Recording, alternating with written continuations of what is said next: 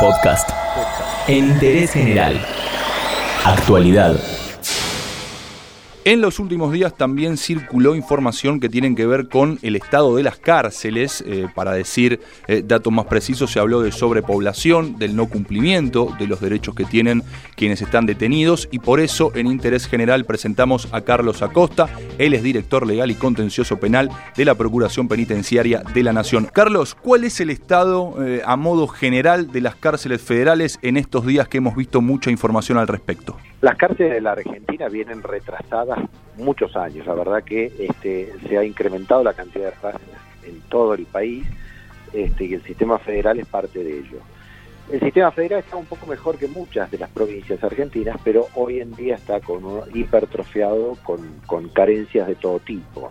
Carlos, vimos un, un episodio muy particular hace algunos días en la cárcel de Devoto y en ese sentido quiero consultarle si fue un hecho esporádico como se anunció o si particularmente allí eh, hay una restricción mayor de los derechos de los detenidos. No, en realidad las cárceles, eh, vuelvo a decirte, del federal y más del, área metropolitana están todas sobrepobladas.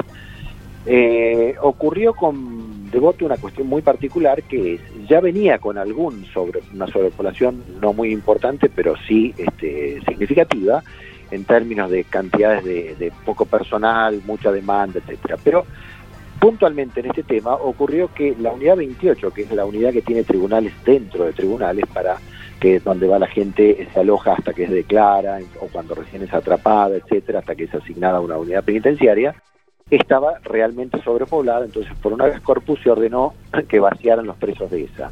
De ahí sacan 100 presos y los envían a un espacio común en Devoto que arman de urgencia un pabellón y ahí los han alojado 100 presos más de los que había, con lo cual ahora si había problemas, ahora sí realmente son más graves en Devoto, ¿no?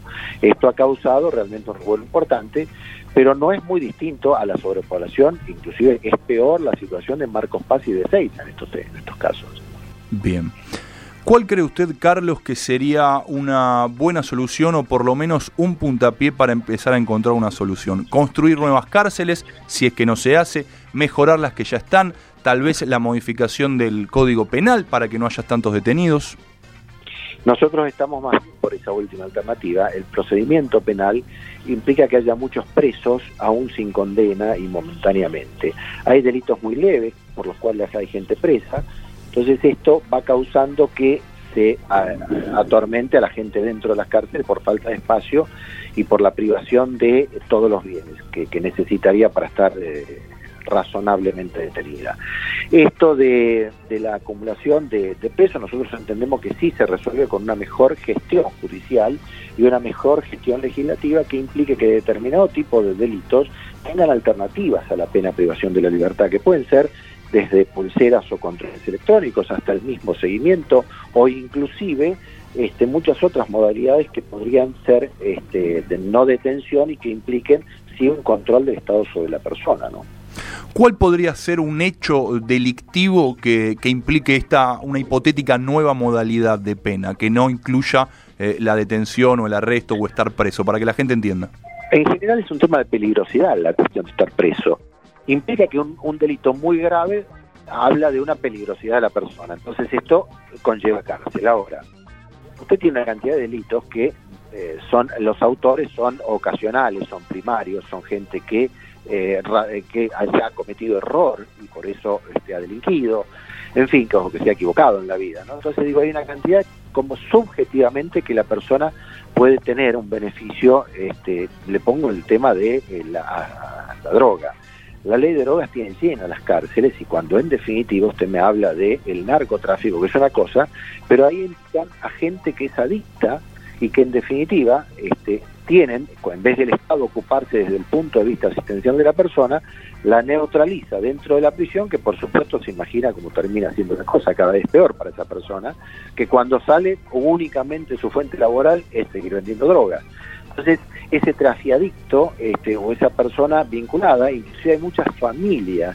La droga, por ejemplo, tiene una, un bajo criterio de criminalidad. O sea, el, criterio de quien vende droga es que yo no estoy matando a nadie, no estoy robando a nadie, yo le vendo al que me compra.